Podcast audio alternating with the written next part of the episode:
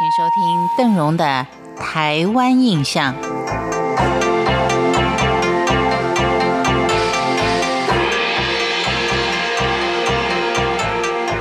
当您要到台湾北部的台北县去参观李天禄布袋戏文物馆的时候，在文物馆中所供奉的掌中戏界的两位祖师爷，您绝对要认识。因为当您一走进文物馆，首先看到的就是厅内供奉的西秦王爷跟田都元帅，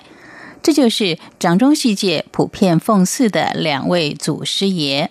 传说有胡子造型的西秦王爷就是唐明皇，他创设了梨园，提倡戏剧表演，因此成为戏剧界的祖师爷。而造型比较年轻，在嘴边或是额头上有楔形标记的田都元帅，则是唐明皇的月官雷海清。他小时候被遗弃在田里，靠着毛蟹吐的泡沫才活了下来。后来演戏的人惯例是不吃毛蟹，就是要为了感念毛蟹解救了祖师爷的恩情。据说以前台北有王爷会的组织，每年按例会保杯，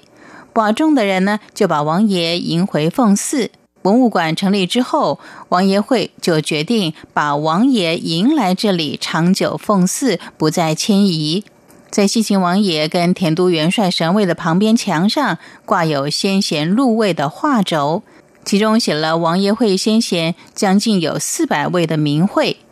根据李天禄老先生说，他知道的人物也只有三分之一而已。由李天禄老先生所创立的易宛然掌中剧团，在一九七八年宣布封箱，不再进行职业表演。之后的二十年岁月，从事的都是布袋戏的教学跟推广，希望的就是能够达到文化新传的目标。在一九七四年，李天禄收了三位法国籍的学生，分别是班任吕、尹小金、陆佩玉。他们跟随李天禄老先生学了四年的掌中戏。一九七八年回到法国时，还组织了小宛然剧团。文物馆里面也展示了以法国人物为主的戏偶，包括脸型、表情、服装，洋味十足，不禁让人觉得布袋戏可以漂洋过海，远赴欧洲，能在加以发扬光大，着实令人感动。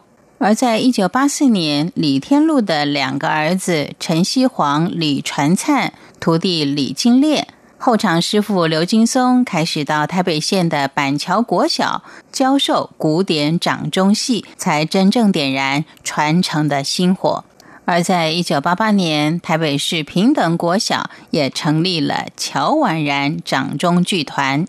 一九八七年，李天禄是应聘到国立艺术学院戏剧系教学，担任掌中戏的讲师，正式的把这项传统戏剧导入了教育体系。但是在一九九八年，李天禄老先生逝世，享年是八十八岁。